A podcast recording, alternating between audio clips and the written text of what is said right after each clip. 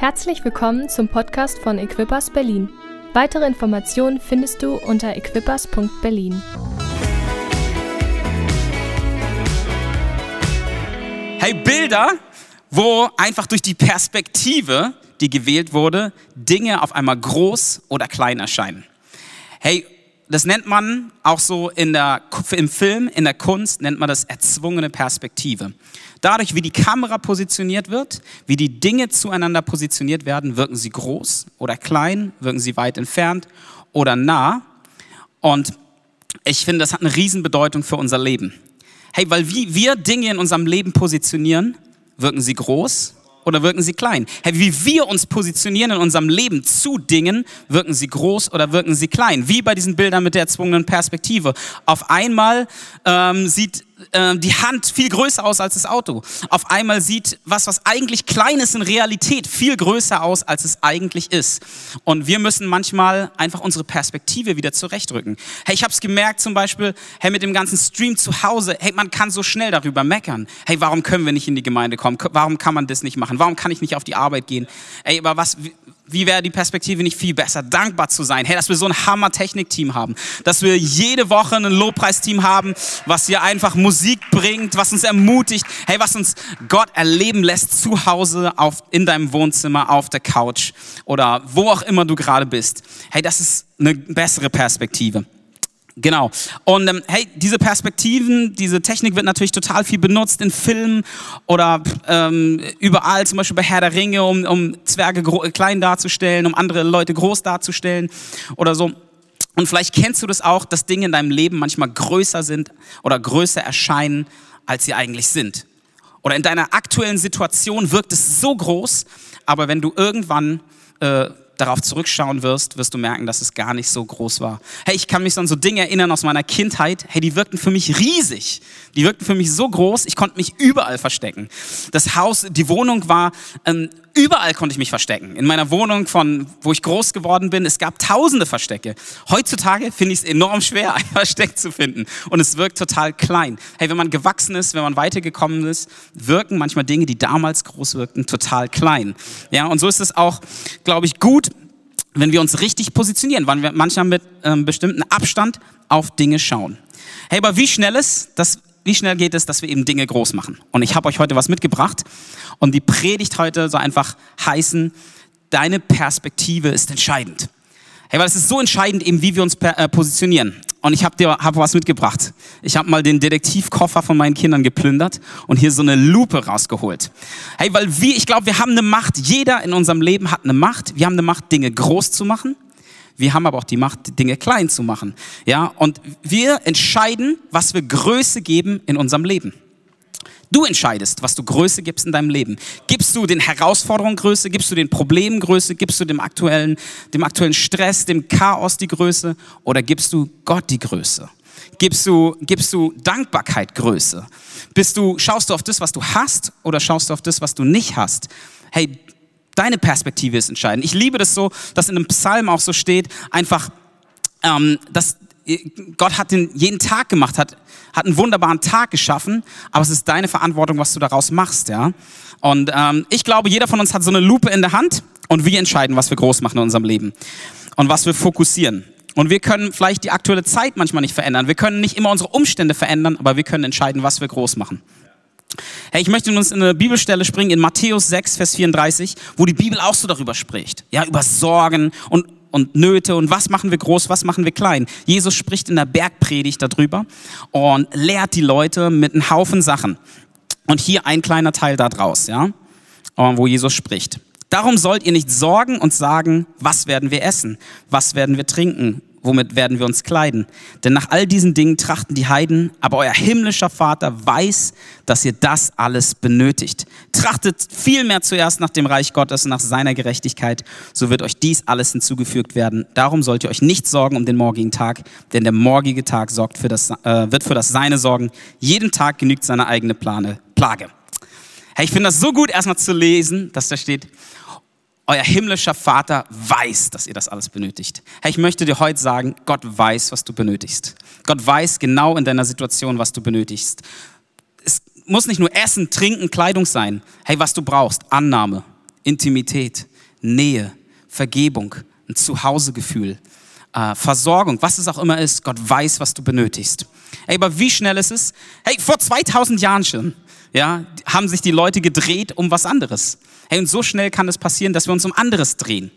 Weil wenn wir was groß machen, dann geben wir dem Gewicht.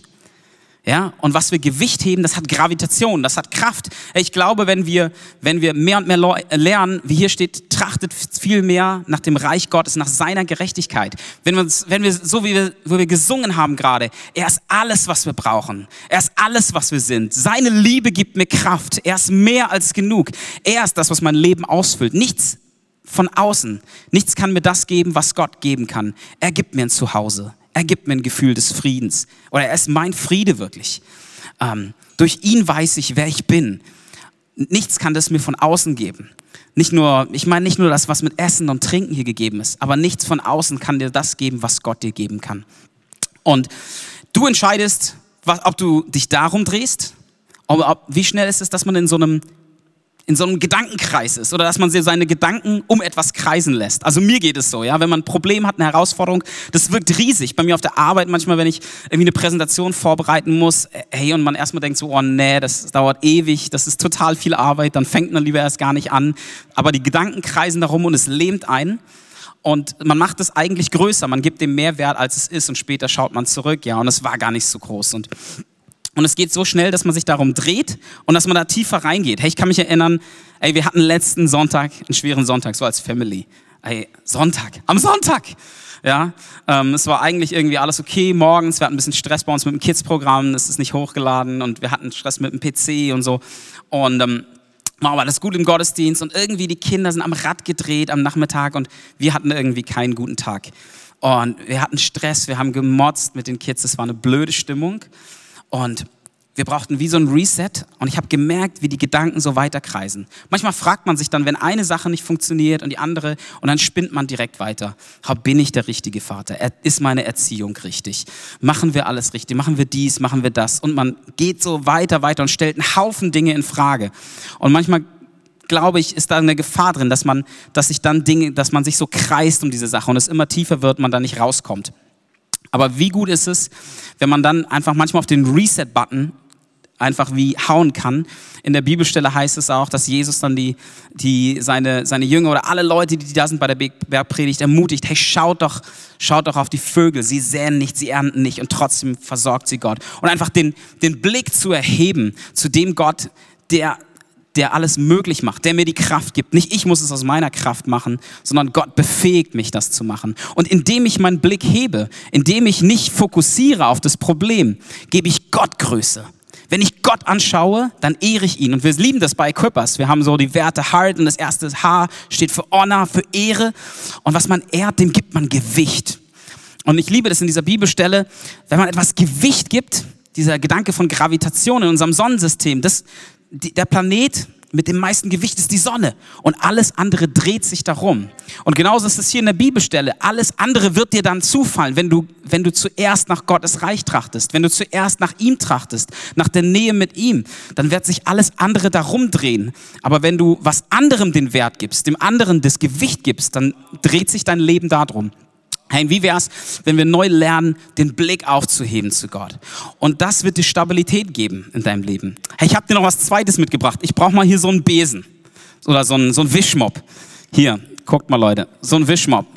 Ähm, wenn man, ich weiß nicht, ob die Kamera das cool draufkriegt, wenn man in seinem Leben, so oft neigen wir dazu, eben auf die Dinge zu fokussieren, die nicht klappen oder die Herausforderungen und die Probleme. Und das ist wie, wenn man hier so ein Ding versucht zu balancieren und da drauf schaut. Ich versuche das mal, okay? Das ist ziemlich schwer dann. Wenn man da so drauf guckt, dann läuft man so hin und her und schafft das nicht so richtig. Aber wenn man hochschaut, ähm, so, ich versuch's. Wenn man hochschaut, dann ist es viel einfacher zu balancieren.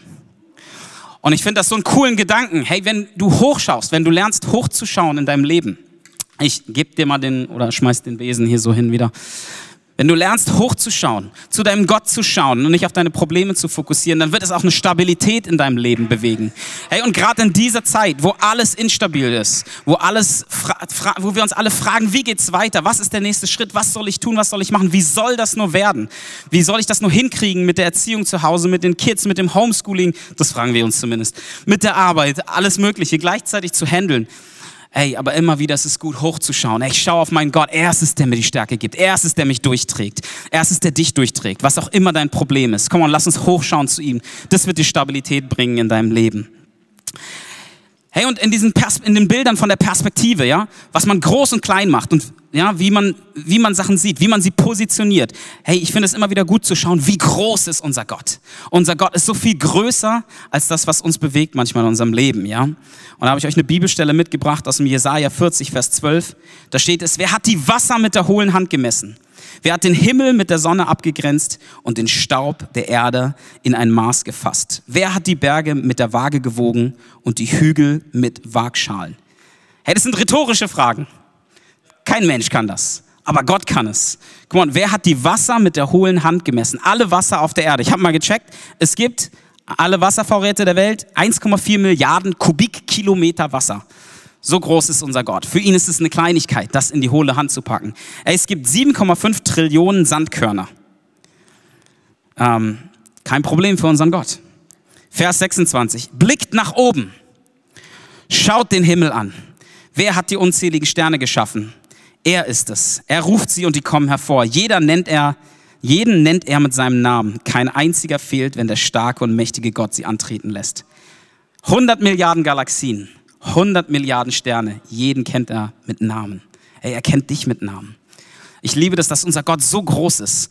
Und in diesen perspektivischen Bildern, hey, das, was, wenn wir Gott daneben stellen, dann wirken alle anderen Sachen klein. Herr, lass uns neu sehen, Gott ist groß. Ihm ist alle Macht gegeben im Himmel und auf der Erde. Und was immer dich gerade beschäftigt, unser Gott ist größer. Hey, in seinem Namen haben wir den Sieg. Er hat ein Wort gesprochen und hat Himmel und Erde geschaffen. Er kann ein Wort sprechen und deine Situation verändern. Er kann ein Wort sprechen, nicht nur deine Situation zu verändern, aber dir die Stärke zu geben, durch die Situation durchzugehen. Und ich liebe aber auch, dass dieser Gott nicht nur groß ist, dass dieser Gott so riesig ist, dass er alle Wasser in seiner Hand hat, ähm, und die ganzen Sterne gezählt hat, aber dass er Gott auch nahe gekommen ist. Dass er nicht nur die Sterne gezählt hat, aber dass er auch alle Haare auf deinem Haupt gezählt hat. Guck mal, dass er dich kennt, dass er weiß, was dich gerade beschäftigt. Unser Gott ist groß, aber unser Gott ist nah. Unser Gott ist nicht fern, sondern er ist nah bei dir. Und ich wollte mit euch in eine Geschichte reinschauen ähm, von, von Petrus, was so zur Perspektive passt, was total cool ist. Petrus, so ein Typ, der mit Jesus unterwegs war, der nachher die ganze Verantwortung bekommen hat äh, bei den zwölf Jüngern, den Aposteln, die mit Jesus unterwegs waren. Und er hat schon einiges erlebt und so. Und ich wollte mit euch in eine Geschichte gucken, wo die Jünger die werden quasi von Jesus genötigt, sagt die Bibel, in ein Boot zu steigen und ans andere Ende des Ufers zu fahren. Hey, sie wissen nicht wohin. Jesus sagt einfach, steigt in das Boot, fahrt auf die andere Seite, los geht's, ich habe keine Zeit. Wir hatten gerade echt krass was bewirkt. Wir haben Brot vermehrt, wir haben Fische vermehrt, 5000 Leute wurden gesättigt, aber jetzt ab ins Boot, ab auf die andere Seite. Ich habe zu tun. Jesus zieht sich zurück, betet mit Gott und die Jünger starten auf den See, äh, fahren los und ein Wind kommt auf und ein richtiger Sturm kommt auf.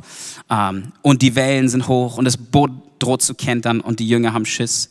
Sie haben Angst, was soll werden, was soll passieren, wie sollen sie durch den Sturm durchkommen. Und dann erscheint Jesus auf einmal oder ja, erscheint er, aber sie erkennen ihn nicht. Er ist noch weiter weg. Sie denken, es wäre ein Geist, sie sind sich unsicher. Und Petrus spricht zu ihm. Und dann aus Vers, äh, Matthäus 14, Vers 28. Petrus aber antwortete ihm und sprach, Herr, wenn du es bist, so befiehl mir, zu dir auf das Wasser zu kommen. Da sprach er, komm. Und Petrus stieg aus dem Schiff und ging auf das Wasser, um zu Jesus zu kommen. Als er aber den starken Wind sah, fürchtete er sich. Und da er zu sinken anfing, schrie er und sprach, Herr, rette mich. Jesus aber streckte sogleich die Hand aus, ergriff ihn und sprach, du Kleingläubiger, warum hast du gezweifelt? Ähm, ich finde es eine coole Geschichte, weil ich denke, es ist so gut, aus dem Boot auszusteigen. Und es natürlich, wenn man an die Geschichte denkt, wenn man sie anschaut, natürlich ist das, das das Offensichtlichste, hey, so lange wie Petrus einfach den Blick hatte auf Jesus, auf Gott, so ist er nicht untergegangen. Solange er den Blick nicht auf die Sorgen fokussiert hat, ist er nicht gesunken. Aber als er dann den starken Sturm gesehen hat, da ist er gesunken. Aber wie gut, dass Jesus gleich da war. Petrus war anscheinend schon ein bisschen unterwegs. Er hat es ein bisschen geschafft. Ja? Er war bei Jesus dran, er war nah. Jesus hat ihn sofort ergriffen und ihn rausgeholt. Herr Jesus lässt uns nicht untergehen. Das ist natürlich gut. Aber weiß ich, was ich so stark finde an der Geschichte? Und ähm, ja, vielleicht geht's dir auch, weißt du, die Message, die ich heute bringe, die ist eigentlich so einfach. Herr, schau nicht auf die Probleme, schau nicht auf das, was als eine Herausforderung da ist, sondern schau auf deinen großen Gott, der für dich ist. Das ist eine einfache Message, ja, total einfach. Aber wie schwer ist es manchmal im Leben, die einfachsten Sachen umzusetzen? Ja, wie schwer ist es manchmal im Leben, einfach dankbar zu sein? und nicht ständig zu meckern. Hey, wir Deutschen sind so gut in der Meckerkultur. Hey, wir sind so gut, das Glas ist immer halb leer. Es gibt immer noch was, was Besseres. Hey, nicht schlecht, Alter, nicht schlecht. Der Standardsatz, ja, nicht schlecht. Aber, aber äh, wirklich gut zu sagen, das, ist, das fällt vielen Leuten schwer. Und ähm, was Jesus zu Petrus sagt, ist auch echt einfach. Ja, Jesus, Petrus sagt, hey, wenn du es bist, hey, dann befiehl mir doch aufs Wasser zu kommen. Und Jesus sagt, nimmt ihn da ganz wortwörtlich, komm. Ein Wort, komm. Und Petrus geht aufs Wasser und läuft zu Jesus. Und es ist was Einfaches. Hey, Petrus läuft auf dem Wasser. Ich meine, das ist was richtig Krasses. Das ist, hat er vorher noch nicht gemacht. Er steigt aus dem Boot aus, er steigt aus seinen Unsicherheiten aus und Jesus gibt ihm nur ein Wort, komm. Und vielleicht gibt Gott heute dir auch nur ein Wort, komm. Komm zu mir. Vielleicht gibt Gott dir nur ein Wort, vergib. Vielleicht gibt Gott dir nur ein Wort, sei gnädig. Vielleicht gibt Gott dir nur ein Wort oder zwei Worte waren das, Dankbarkeit oder was es auch immer ist. Aber lass uns Gott nicht so kompliziert machen manchmal. Hey, manchmal erwarten wir, um einen Schritt zu tun in unserem Leben, ein riesiges Eingreifen von Gott, ein riesiges, dass er zu uns spricht, dass alles klar detailliert ist. Hey Jesus, du hättest ja auch ein bisschen Anleitung geben können, wie Petrus das machen sollte. Hey, ähm, Petrus, vertrau mir, ey, mir ist alle Macht gegeben im Himmel und auf der Erde. Wenn du jetzt rausgehst aus dem Boot, dann wirst du schon nicht sinken, es wird dir nichts passieren, hab keine Angst, vertrau mir nur fest und stark. Hat er nicht gemacht, er hat gesagt, komm. Er hat ein Wort zu ihm gesagt. Und wir neigen manchmal dazu, Dinge zu komplizieren, kompliziert zu machen. Und ich denke, die tiefsten Sachen, die wir manchmal erleben können, sind die einfachsten. Wenn du einfach, wenn du einfach erlebst, dass Gott sagt, ich liebe dich auch wenn es nicht so aussieht, auch wenn Umstände nicht so aussehen, aktuell. Auch wenn du vielleicht im Job total die Herausforderung hast, im Studium total die Herausforderung, was auch immer das ist, du Herzenswünsche hast, die nicht erfüllt sind. Und obwohl Gott in seinem Wort sagt, wie wir am Anfang ge, ge, gehört haben, dass, dass unser himmlischer Vater alles weiß, was du benötigst, aber du fühlst dich so, als ob du leer bist und als ob du ihn brauchst, aber, aber richte deinen Blick trotzdem auf Gott. Sei dir bewusst, er weiß, was du brauchst. Und er hat ein einfaches Wort für dich. Es ist nicht immer kompliziert. Und hör einfach auf Gottes Stimme. Und ähm, ey, wir neigen dazu, glaube ich, also ich neige dazu, hey, ich möchte manchmal lieber was Neues lernen, als was Altes zu praktizieren. Hey, vielleicht ist es gut, dich manchmal zu erinnern, hey, hat dir nicht Gott schon was gesagt? Hat dir nicht Gott schon irgendwie einen Tipp gegeben, was du machen sollst? Oder willst du noch eine Bestätigung haben oder noch eine Bestätigung? Und ähm, ich glaube, das ist einfach gut, ähm, da auch die richtige Perspektive zu haben. Ähm, ja, und mich ermutigt es, dass Petrus nicht mal diesen Mega-Glauben hatte. Weil manchmal denken wir, hey, wir müssen einen Mega-Glauben haben, um irgendwas zu tun. Herr, und vielleicht fordert dich Gott gerade etwas heraus, einen neuen Weg zu gehen, irgendwas anders zu machen. Ähm, weiß ich nicht, einen neuen Job anzunehmen, ähm, einen Dienst zu übernehmen in der Gemeinde, einfach einen neuen Weg einzuschlagen, auf jemanden zuzugehen, Versöhnung zu üben, was es auch ist, ja, ähm, vielleicht irgendwas Neues und du denkst doch, ich habe nicht den Glauben, das zu tun. Hey, mir geht es so oft dazu, wenn, wenn ich eigentlich merke, dass Gott in mir irgendwas bewegt und sagt, hey, bete doch für den. Gib dem ein Wort der Ermutigung. Leg jemandem die Hand auf. Bete, dass er, dass einfach Gottes Geist ihn berührt und dass Krankheit weicht. Und man denkt so, ja, aber was wäre wenn? Was wäre, wenn nichts passiert? Und, und ich liebe das so an dieser Geschichte mit Petrus, dass Petrus keinen riesen Glauben hatte, dass er nur gesagt hat, äh, ja, wenn du es bist, Jesus, dann, dann bitte mich aufs Wasser zu kommen. Hey, und wie wäre es, wenn wir mehr diese Perspektive haben, nicht, hey, was wäre, wenn äh, ich jetzt untergehe, sondern was wäre, wenn es Jesus ist. Und einfach in deinem Leben, jetzt in, in Momenten einfach, wo du merkst, du bist herausgefordert, da ist der Sturm. Gott nimmt den Sturm nicht weg. Gott hat den Sturm nicht weggenommen. Jesus hat ihn eigentlich sogar direkt, hat sie eigentlich direkt in den Sturm geschickt. Aber er kam und fordert dich heraus, komm und hab doch die Perspektive, diesen großen Gott anzuschauen und zu wissen, er ist für dich und, und was wäre, wenn der Job für dich ist? Was wäre, wenn Gott zu dir steht, wenn du jemandem die Hand auflegst und er wird geheilt? Was wäre, wenn du auf einmal ein prophetisches Wort hast und andere Leute ermutigt, ermutigst und die einfach total im Herzen berührt werden und überwältigt werden davon, dass Gott etwas weiß in ihrem Leben? Was wäre, wenn? Was wäre, wenn Gott für dich ist? Ich liebe das im Alten Testament. So viele, manchmal machen die Leute einfach irgendwas und sagen, ja, wenn Gott mit uns ist, dann werden wir sie schon schlagen oder dann werden wir es schon schaffen. Und lass uns so einfach diese Perspektive neu haben. Ähm, ja, weniger Glauben daran zu haben, was wäre, wenn es schief geht, sondern mehr Glauben daran zu haben, hey, was wäre, wenn es funktioniert? Was wäre, wenn es klappt? Weitere Informationen findest du unter equippers.berlin.